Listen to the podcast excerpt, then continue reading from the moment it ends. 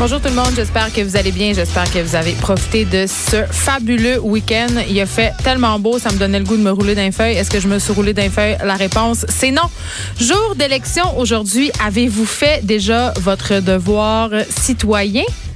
Moi, oui, hein, tel qu'en témoigne mon compte Instagram, parce que, comme le dit un proverbe chinois, si c'est pas sur Instagram, c'est pas arrivé. Donc voilà, j'ai prouvé ma bonne foi citoyenne. Je suis allée voter donc ce matin et vendredi dernier, je vous parlais de mon hésitation. Je vous disais, ah, je sais pas encore pour qui je vais voter. Euh, je suis un peu mêlée et je dois vous dire que jusqu'au dernier moment, J'hésitais encore entre deux candidats. Et là, je suis allée voter avec mon chum ce matin. Et on s'est fait un petit caucus en dehors du bureau de vote. Parce que lui non plus, il était comme, il hésitait aussi entre deux, euh, deux partis, deux candidats. Donc, on a fait un petit caucus en dehors du bureau de vote, histoire de se faire une tête. Je vous dis pas pour qui on a voté. Et si on a voté pareil, c'est drôle, hein, dans le temps, euh, pendant les élections, euh, mes grands-parents, même mes parents disaient ça. C'était comme des jokes à table. Va pas annuler mon vote. Ils disaient ça. Fallait pas que mari et femme votent de façon différente parce que dans la tête de bien des gens, c'était comme annuler son vote. Bon, techniquement, c'est vrai, mais en même temps, est-ce qu'on peut voter pour, pour la personne qu'on veut? Je pense que la réponse, c'est oui. Mais voilà, est-ce que j'ai annulé ou pas le vote de mon chum? Ou au contraire, puisqu'on est dans une société égalitaire, est-ce que mon chum a annulé mon vote? Hein? Bon. Euh, il n'y avait pas grand monde dans le bureau ce matin. J'étais un peu découragée. Mais là, j'ai écouté ma rationalité. Je me suis dit, Geneviève, écoute, il est 9h30. C'est l'ouverture des bureaux les gens, ils travaillent, ils s'en vont au bureau.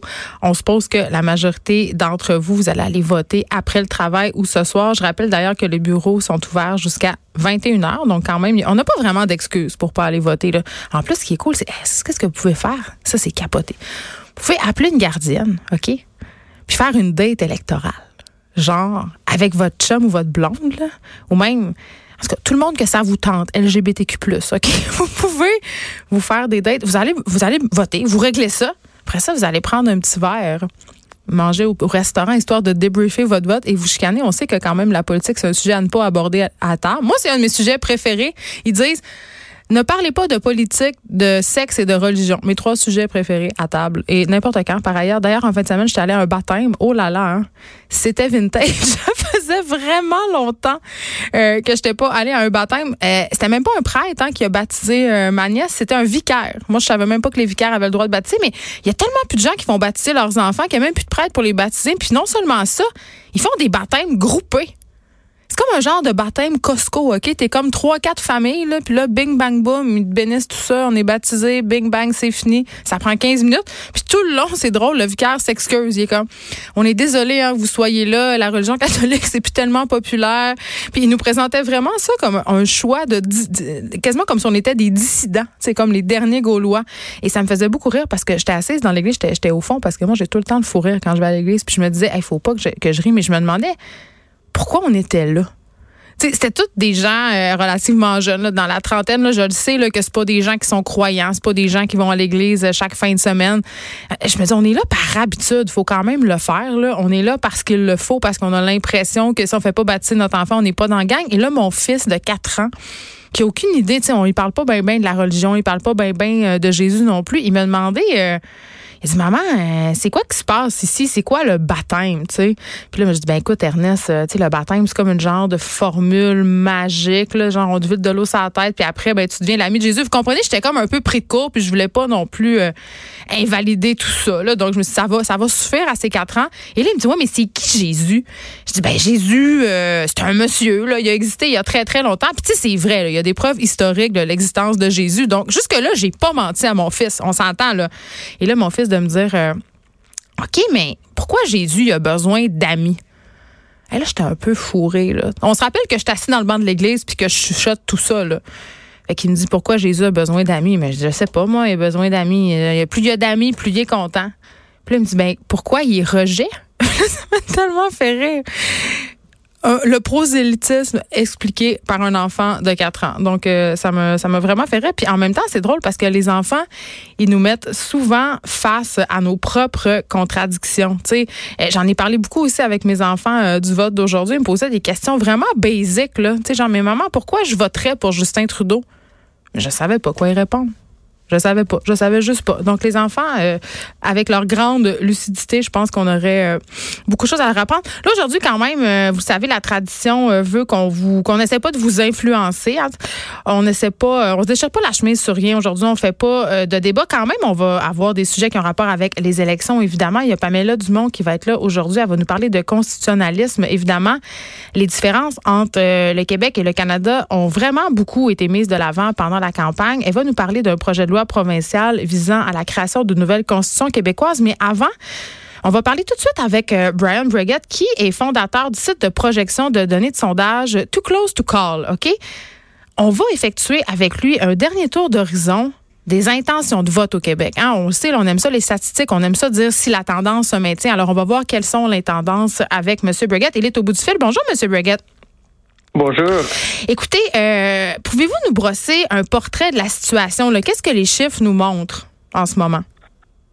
Les chiffres au Québec nous montrent un bloc québécois qui a progressé énormément durant la campagne, qui a progressé durant la dernière semaine. Les, sondages de la fin de semaine étaient très bons pour le bloc. Donc, il y a une chance que l'on voit une vague bloquiste assez similaire à la vague caquiste d'il y a un an. Puis, il y a eu aussi une vague orange du NPD. Qu'est-ce qui se passe pour le NPD en ce moment au Québec? Il y a pas vraiment au, Québec, je parlerai pas de vague orange. Il y, a, y a une montée du NPD un peu partout au pays depuis deux semaines. C'est plus marqué dans le reste du Canada qu'au Québec.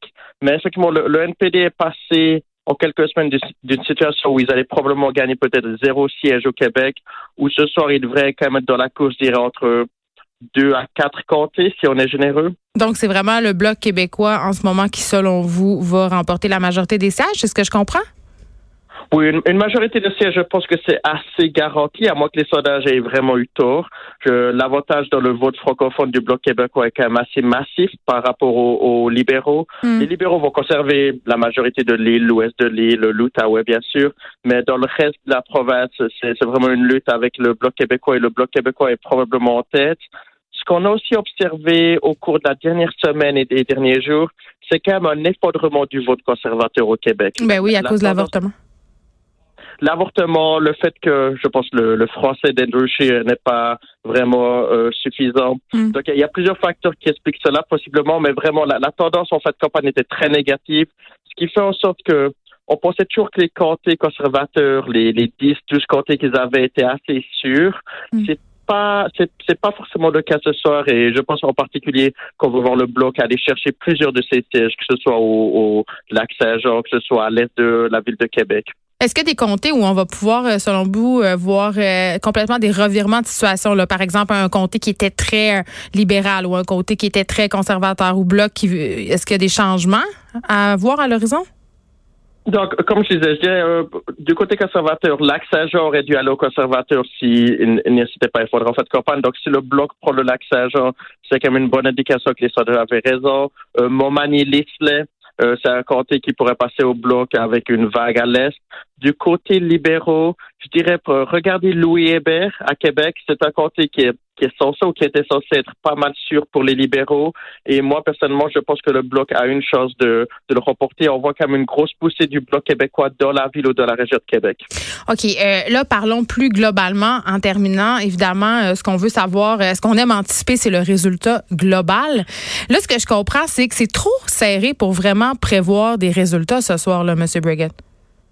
Oh oui, non, c'est la première fois que j'ai une élection où, en fait, campagne, je suis pas vraiment capable de déterminer ou de, de, de prédire quel parti terminera premier.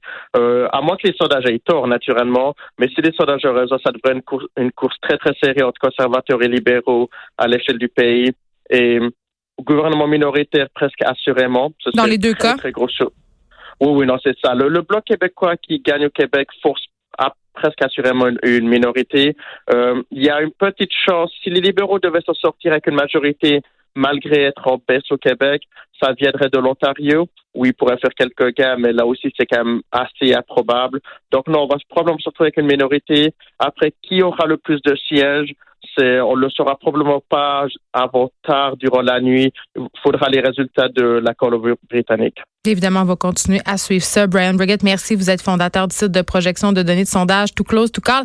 Et euh, on sait que le taux de participation, quand même, au vote par anticipation a été beaucoup plus fort que lors des précédentes élections. Je me demande si la tendance va se maintenir aujourd'hui, si on va voir le vote sortir beaucoup, parce qu'on sait qu'en 80, euh, pardon, en 95, j'étais encore dans le référendum. En 2015, pardon, on a eu 68 0,3 de taux de participation à la grandeur du Canada. C'est quand même pas mal.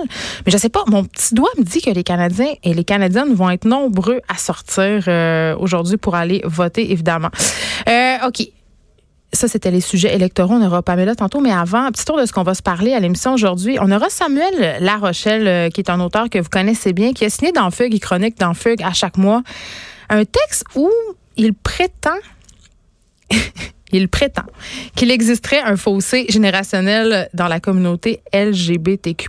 Et là, c'est un texte quand même assez... Euh, je ne sais pas, là, je pense qu'il y, a dû avoir ben, ben, ben, ben, ben du hate mail parce qu'à chaque fois qu'on soulève la question ici, puis j'en ai déjà parlé avec euh, des personnes euh, de la communauté gay dans la cinquantaine masculine, bon, je vais cantonner ça à ça, il y avait y avait vraiment une espèce de malaise, premièrement avec l'appellation LGBTQ+. Euh, ces personnes-là ne voyaient pas ça comme étant nécessaire, mais aussi avec le mouvement MeToo, avec la façon dont on aborde euh, les personnes avec qui on veut avoir des relations, une espèce de, vraiment de fossé générationnel chez les gays. On va parler de ça avec Samuel Larochelle. On aura aussi les journalistes Fabrice de Pierrebourg et le dessinateur Marc-André Posé. Ils viennent de sortir un ouvrage, euh, en fait, ça s'appelle Regard croisé. C'est une série de textes et d'illustrations à l'aquarelle où on raconte un peu les voyages autour du monde de Fabrice euh, de Perbourg, mais quand même euh, pas n'importe quel voyage, des récits de guerre, des rencontres qu'il a fait au cours de sa carrière. Un livre quand même assez touchant, mais très... Ben, j'ai trouvé ça quand même violent. C'est pas dans le mauvais sens, mais ça fesse dans le dash, comme on dit. Donc, on les aura tantôt. Aussi, un nouveau sondage léger nous révèle que 86% des Canadiens entretiennent une passion ou des passe-temps. Bon, là, euh, ça m'étonne pas vraiment. On a l'impression que les milléniaux en particulier ne vivent que pour se divertir.